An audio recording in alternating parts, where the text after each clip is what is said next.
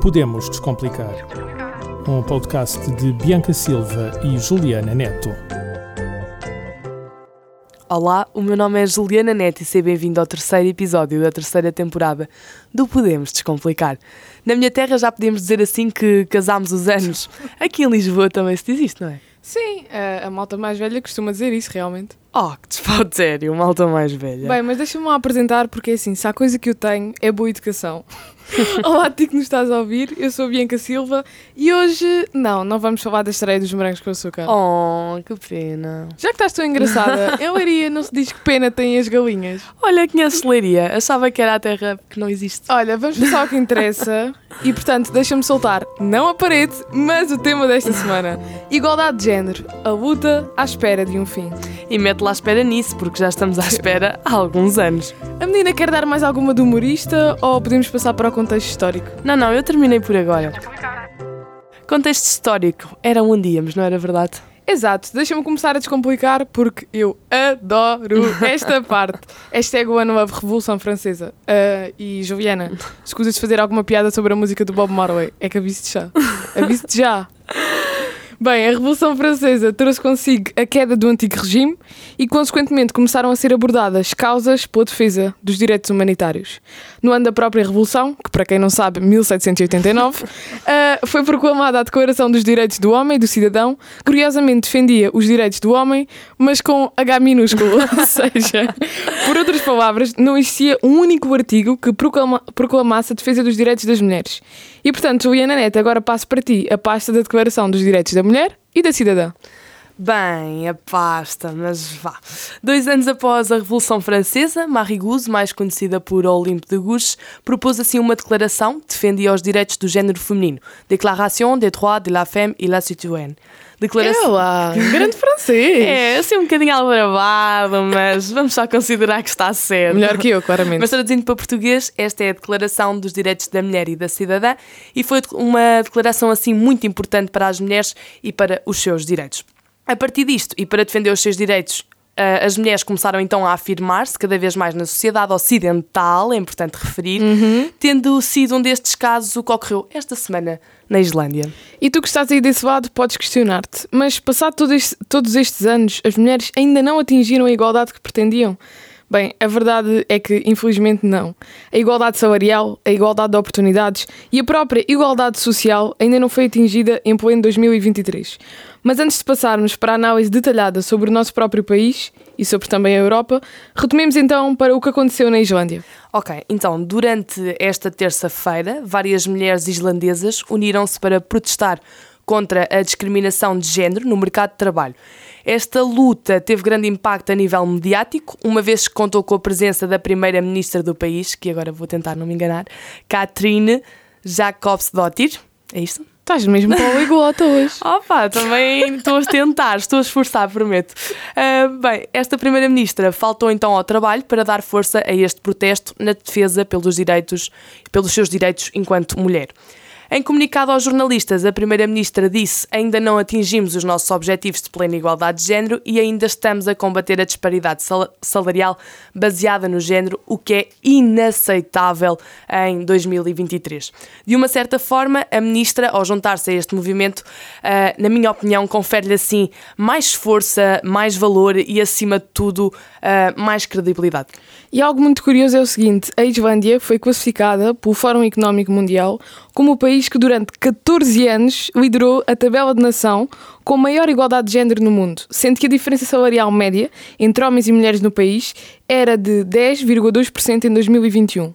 No entanto, é importante de ressaltar que, visto que até hoje nenhum país, nenhum país do mundo, atingiu a igualdade de género na sua totalidade, demonstra-se assim que as mulheres islandesas não aderem, digamos, ao conformismo, não se conformam com a realidade que têm e querem sempre melhor, querem igualdade, querem direitos iguais para trabalho igual. E sem dúvida alguma que é um, é um ato muito nobre. É verdade, sem dúvida. Sim, realmente as mulheres islandesas são uma verdadeira fonte de inspiração para todas nós, enquanto mulheres, na medida em que persistem e não desistem na luta pelos seus exatamente, direitos. Exatamente. Acho que é aqui o que podemos melhor aplicar. Uh, a, título, a título de curiosidade, Bianca Silva, sabias que esta paralisação foi a maior desde a primeira reivindicação desde deste género desde 24 de outubro de 1975, que contou com a participação de 90% das mulheres islandesas. É sim, eu por acaso sabia porque vi ontem no jornal, mas tenho a certeza que tu estás aí desse lado. Não sabias desta curiosidade. E, aliás, estes mesmos protestos inspiraram tantos outros países europeus, como é o caso da Polónia e até mesmo Espanha, quando, por exemplo, no dia 8 de março, no Dia da Mulher, de 2018, as mulheres realizaram uma greve sob a premissa de separarmos, o mundo para.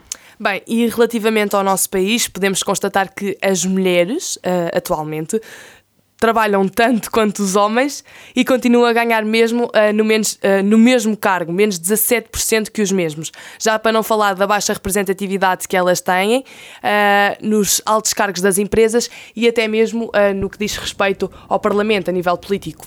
Sem dúvida alguma. E hoje em dia, por exemplo, falamos muito do contexto meritocracia, não é? Uhum. só que eh, para para existir este contexto, todos nós temos que partir do mesmo pé de igualdade. Exato. E a verdade é que um homem e uma mulher na sociedade atualmente não partem do mesmo pé de igualdade, da mesma forma que alguém de, de raça branca não parte do mesmo pé de igualdade de alguém de raça negra. Infelizmente é uma realidade que ainda persiste, uhum. estamos sim a tentar combatê-la, mas uh, a verdade é que ela ainda continua vigente na sociedade. E nós só devemos ser distinguidos, sim, pelo nosso trabalho, pela nossa qualidade e, portanto, para trabalho igual, salário igual. Exato. Eu até gostava de pararmos, uh, de frisar aquela frase que abordámos há pouco, que era separarmos o mundo para, porque hum, as mulheres já começaram uma luta há muitos anos e, e, são muito persistentes nos seus direitos e realmente elas não podem parar, porque nós temos que lutar e lutar até alcançarmos aquilo que é nosso por direito não é? Sim, já foi comprovado que as mulheres conseguem ter as mesmas capacidades que os homens para os trabalhos. Por exemplo, Exato. após a Primeira Guerra Mundial, não sei se lembras, já falámos disto no trabalho. Sim, sim. Após, tipo, na altura da, Primeira Guerra Mundial, quando os homens foram para a guerra, as, as mulheres, mulheres é que tiveram que, é que tiveram que assumir todos os trabalhos na sociedade para que a sociedade se mantesse. E a verdade é que conseguiram. E correu Obviamente, bem, claro. Correu bem, correu bem. o problema é que depois da Primeira Guerra Mundial, os homens voltaram para casa e as mulheres voltaram outra vez a ser diminuídas. Às mesmas posições. Sim, por exemplo, até a nível do jornalismo, as mulheres assumiram os cargos. Quando os homens voltaram, eles vieram então para falar dos tópicos mais uhum. pesados, economia, uh, política, as ditas hard news. E as mulheres, o que é que lhes deram? As que ficaram no jornalismo, Exato. deram artigos de moda, sobre casa, ou seja, artigos que não contribuem nada para a sociedade. Exato, exato. E só a partir daí vê-se uh, vê a, a, evolução que se podia ter tido. E que não se teve e que estagnou. Exatamente. Porque parece que as pessoas esquecem muito rápido, é o que eu acho. Tipo, Sim, os homens, têm, os homens viram, ah, fomos para a guerra, defendemos, mas agora chegamos, vamos implementar. Naquele tempo, exato. Vamos Naquele implementar tempo, as, as coisas que nós tínhamos. E esquecem muito rápido. E a mulher eh, valoriza-se, depois acaba por ser desvalorizada na sociedade. E é uma luta que nós temos de ter constantemente, mesmo que um dia alcancemos a nossa igualdade salarial, porque já reparámos que em muitos aspectos os portugueses têm memória, os portugueses, e podemos pôr todas o as mundo. pessoas, o mundo tem memória uh, curta. Sem dúvida alguma. Bem, e por hoje? Acho que podemos dar acho por terminado. Sim, eu também Explicámos bem, gostaste? Acho que sim, gostei bastante deste tema, mas nós somos sim, é- suspeitas. É, é verdade, mulheres. somos mulheres, claro, obviamente que é um tema que nos toca, Exato. mas esperemos que tenhamos descomplicado ao máximo e esperemos que, que tenham gostado. Sim. E pronto, caso haja alguma dúvida, podem sempre mandar mensagem. Contactar no Zigzag, gostamos muito de dizer isto. Obrigada mais uma vez e até à próxima. Até à próxima. Podemos Descomplicar. Um podcast de Bianca Silva e Juliana Neto. Este programa foi gravado nos estúdios da Universidade Autónoma de Lisboa.